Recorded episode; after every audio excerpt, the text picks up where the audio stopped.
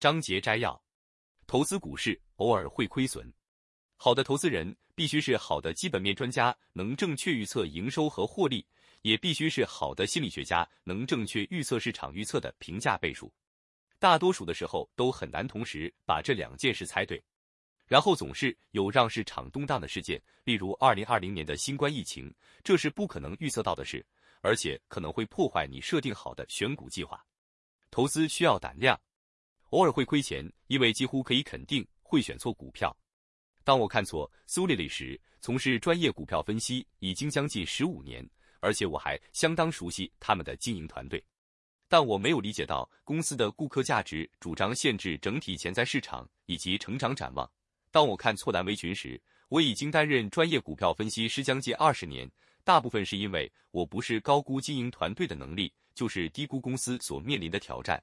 虽然我对 Groupon 的观点大致都正确，但是这种史无前例的成长和非常创新的商业模式，吸引到很多市场兴趣和投资人的资金。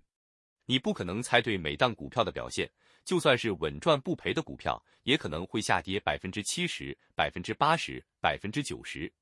小乐说，《精准选股》一书的作者马克·马哈尼为美国华尔街知名的网络股分析师，追踪并分析网络股达二十五年之久。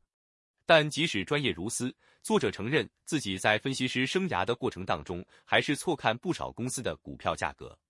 也就是说，投资股票这件事情是充满风险的，并不如多数人所想的是一条快速致富的道路。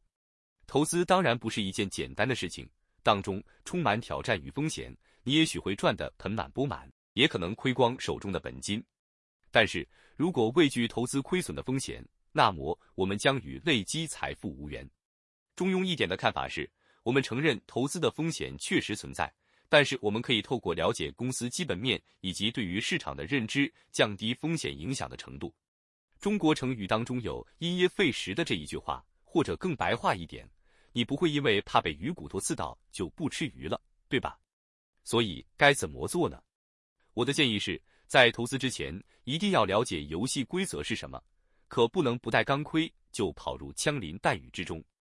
投资的钢盔或盔甲是什么？当然就是知识咯，且让我们努力累积足以抵抗狂风暴雨的理财投资知识。